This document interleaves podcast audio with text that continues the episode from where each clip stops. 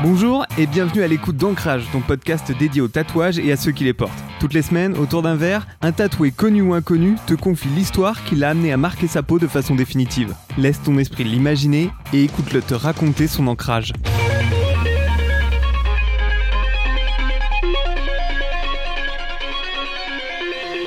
Bonjour, je m'appelle Eric Jean-Jean, je suis animateur et producteur et j'ai tatoué mes anges gardiens sur mon avant-bras gauche.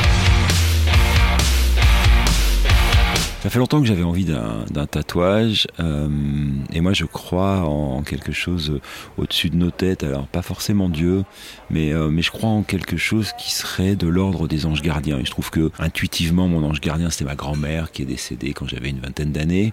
Puis à la mort de ma mère, je me suis dit qu'elle avait rejoint euh, les autres anges qui me protègent depuis le début. Et puis à la mort de mon père, je me suis dit je vais faire le tatouage. Pourquoi j'ai choisi un tatouage? Parce qu'en fait, euh, j'ai beaucoup de gens qui ont compté pour moi, qui sont, euh, qui sont partis, et je voulais les porter sur mon corps, c'est aussi bête que ça. Euh, je suis très attaché au symbole pour plein de raisons. Celui-ci en est un. Et d'ailleurs, mes autres tatouages sont aussi des symboles, alors qu'ils me concernent plus. Mais, mais je voulais porter sur ma peau mais, ce que je considère comme mes anges gardiens. Et dans l'appellation ange gardien, j'englobe ouais, j'englobe mon père, ma mère, ma grand-mère, une tante qui s'est occupée de moi quand j'étais petit. Enfin, tous les gens qui ont compté pour moi et qui sont morts super vite en fait.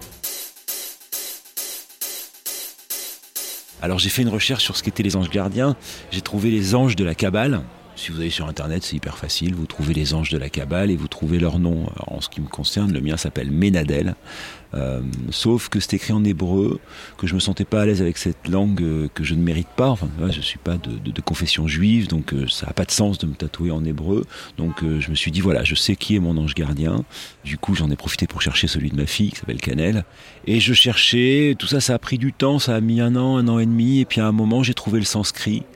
Alors je sais qu'il existe quelques sortes de petits diables euh, gardiens. Donc j'ai cherché l'équivalent de Ménadel, je ne sais pas dire le nom, et puis l'équivalent de celui de ma fille, de l'ange gardien de ma fille.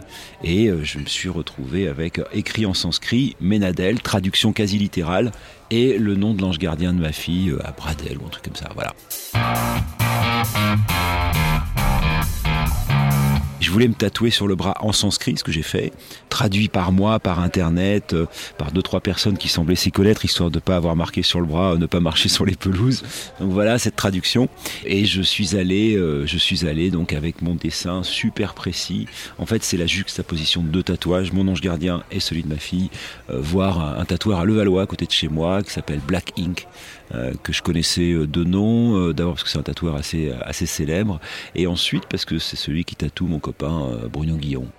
C'était mon premier tatouage, celui-ci, Ménadel, et, euh, et en fait, j'ai pas fait d'un coup. Le lendemain, je suis allé faire celui de Canel. Et euh, donc, en, en 24 heures, j'ai fait mes deux premiers tatouages.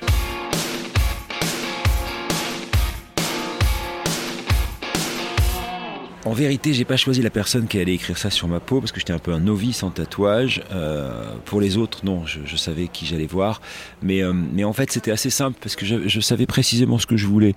Donc, euh, je demandais pas une œuvre d'art, je demandais pas quelque chose de joli, je demandais quelque chose d'efficace et qui pour moi voulait dire quelque chose. Et même si tout le monde pouvait trouver ça moche, en l'occurrence, il se trouve que c'est des caractères qui sont plutôt jolis, mais en fait, en vrai, quelqu'un capable de décalquer un tatouage sur ma peau, il y en a des milliers.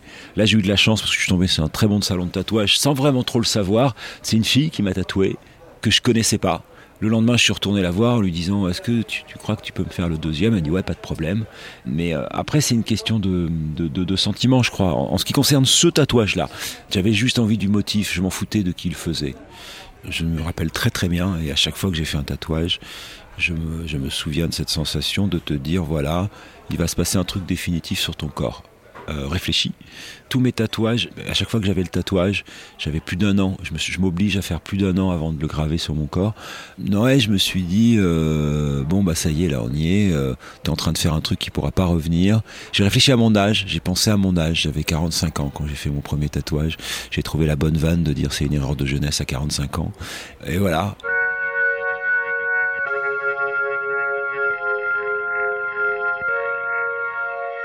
Je l'ai longtemps montré euh, en faisant semblant de pas le montrer.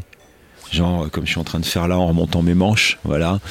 Euh, non, je le montre et je l'assume complètement. Puis je l'aime vraiment, mais je l'aime infiniment. Quoi. Euh, j'aime infiniment ce tatouage.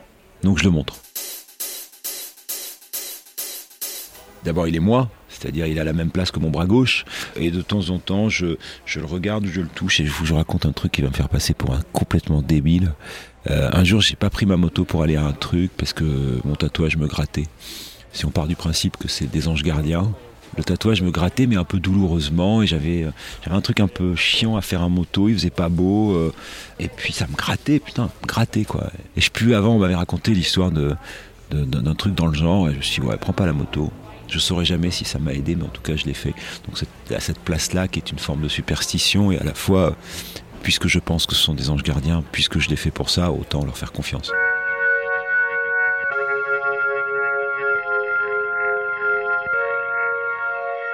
Il y a une histoire géniale autour de ce tatouage que je dois raconter. Donc, si on repart depuis le départ, euh, j'ai cherché le nom de mon ange gardien, Ménadel, celui de, ma fille, qui s'appelle je sais plus comment, euh, et, euh, et, je l'ai traduit en sanskrit et je l'ai mis sur mon, bras. Il se trouve que cet été, je, je suis allé en Inde et je suis allé faire de la moto, frontière du Népal, Pakistan, et je me trouve dans une petite boutique où il y a plein de petits trucs à, à vendre et tout. Ma femme est rentrée avant moi.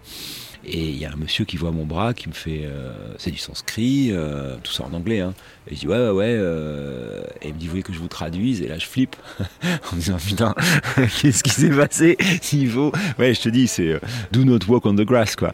Et il a traduit et c'est super troublant parce que mon ange gardien donc Ménadel traduit en sanskrit sur mon bras, ça donne un truc qui c'est Erich mon prénom.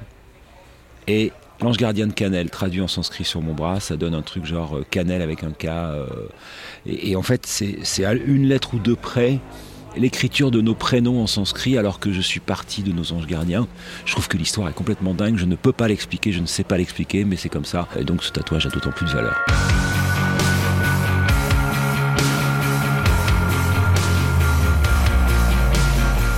M'appelle Eric Jean-Jean, j'ai 51 ans, je suis un éternel adolescent et mon prochain tatouage, ce sera une encre de marin.